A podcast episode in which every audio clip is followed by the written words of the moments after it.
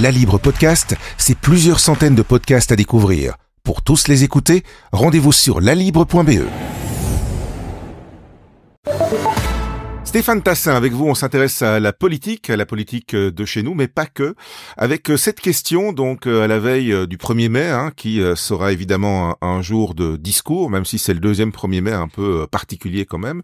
On va parler du Parti socialiste avec cette question qu'on peut se poser pourquoi la gauche est-elle aussi forte depuis aussi longtemps en Wallonie et, et, parce que chez nous il y a, pas d'extrême droite ou il y en a plus en tout cas, et on a toujours un PS toujours aussi puissant alors que le monde lui bascule plutôt à droite. Oui, je, je me permettrai euh, de, rester vraiment focalisé sur le PS, parce que si on veut parler de la gauche au sens large, alors on constate qu'elle est toujours aussi forte, effectivement, parce que le PTB euh, représente encore euh, maintenant un électorat important et qu'Ecolo a aussi un électorat de gauche assez présent. Mais donc effectivement, le Parti socialiste belge francophone, j'ai envie de dire, euh, par rapport au Parti socialiste français, au Parti socialiste euh, aux Pays-Bas, au Parti socialiste en Allemagne, au Parti travailliste en Angleterre, euh, reste à des bons niveaux électoraux, là où certains autres de ses homologues se sont effondrés au fur et à mesure des, des années. Et alors qu'avec les affaires qui, à une période, se sont parfois un petit peu enchaînées, on se disait ça y est, ça va, ça va faire très mal. Ça n'a jamais eu les, de, si graves conséquences électorales que ça, en fait. Ça en a eu un peu en 2007, mais ils sont quand même retrouvés au pouvoir. Et puis après, dans les, dans les scrutins qui ont suivi, le PS s'est très bien comporté.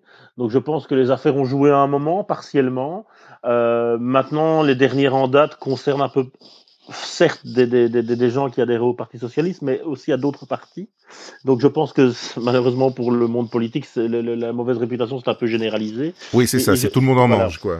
Mais je dirais que, euh, et, d'ailleurs j'ai posé cette question à Pascal Delouit, hein, le politologue de l'ULB, pour savoir un peu ce qu'il en pensait. il, me disait ceci, le Parti socialiste ici en Belgique, côté francophone en tout cas, parce que c'est déjà différent en Flandre, a euh, conservé, quand d'autres se posaient la question du renouvellement de l'électorat, conservé un ancrage populaire très fort.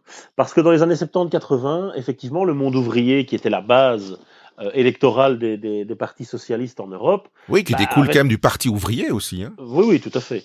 Euh, mais cette base avait tendance à, à décliner parce que le, le, le, monde ouvrier était en déclin. Et, et donc certains se sont dit, ben, il va falloir retrouver un électorat pour conserver une assise forte.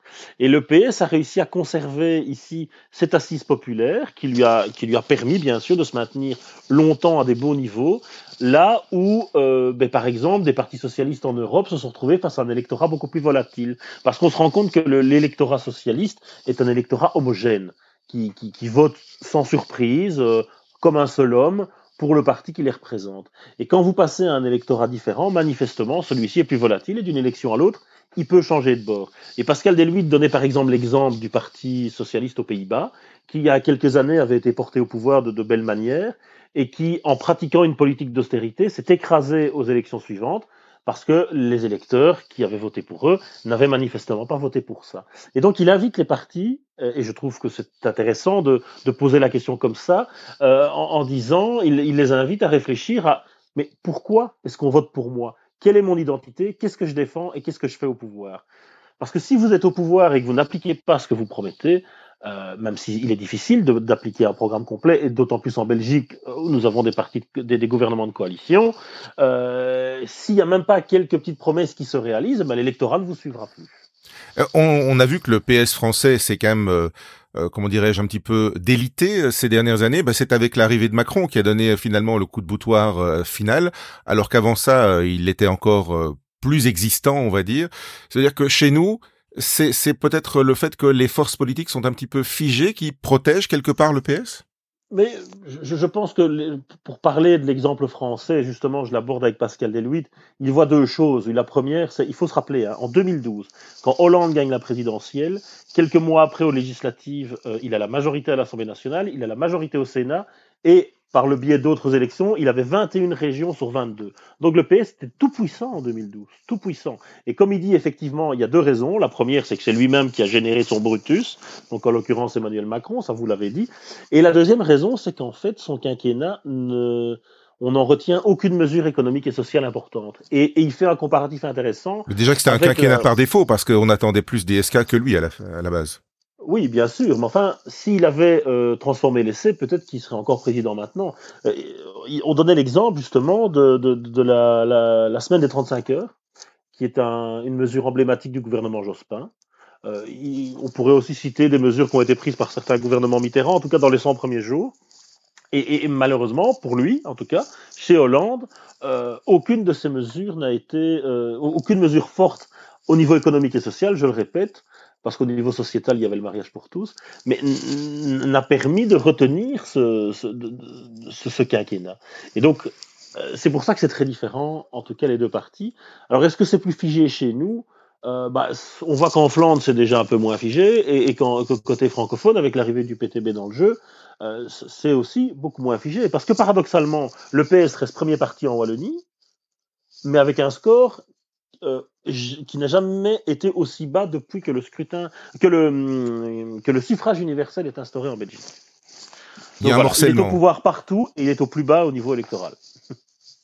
Mais le morcellement est quand même moins important chez nous que si on regarde par exemple aux Pays-Bas où il y a un nombre de partis qui sont parfois euh, assez assez proches idéologiquement, qui est quand même beaucoup plus important que chez nous. Hein. Oui, ça certainement. Oui, ça je ne peux pas le nier. Avec chez nous, en plus la complexité que nous avons euh, deux communautés, euh, enfin trois communautés, mais surtout au niveau politique, les flamands et les francophones, que déjà euh, un, francophone ne vote pas pour un flamand. Alors, aux Pays-Bas, le, le, pays est déjà plus homogène, mais on voit bien, on voit bien que le morcellement ne permet pas d'avoir facilement des majorités non plus aux Pays-Bas ces dernières années. Comment Pascal Deluit, avec qui vous avez discuté, voit justement l'évolution du, du, Parti socialiste en Belgique francophone? Bah, il dit qu'il a intérêt en tout cas à se poser la question de, de, de, de savoir ce qu'il veut faire quand il est au pouvoir. Ça, c'est une première chose à faire. Aussi euh, bah, de lutter contre les partis qui sont en train de le renier, euh, de renier son électorat comme écolo, hein, qui, qui s'engage fort sur le segment des enseignants plutôt, là où le PTB va sur l'électorat très populaire. Et il dit, je, sens qu'il y a une conscience chez la plupart des socialistes du problème PTB, mais je ne suis pas certain qu'il y ait une conclusion commune. Et donc je pense je dirais que Pascal Delouit invite le Parti socialiste à se positionner de manière plus claire sur toute une série de, de choses, notamment son identité euh, euh, social-démocrate. La Libre Podcast, c'est plusieurs centaines de podcasts à découvrir. Pour tous les écouter, rendez-vous sur lalibre.be.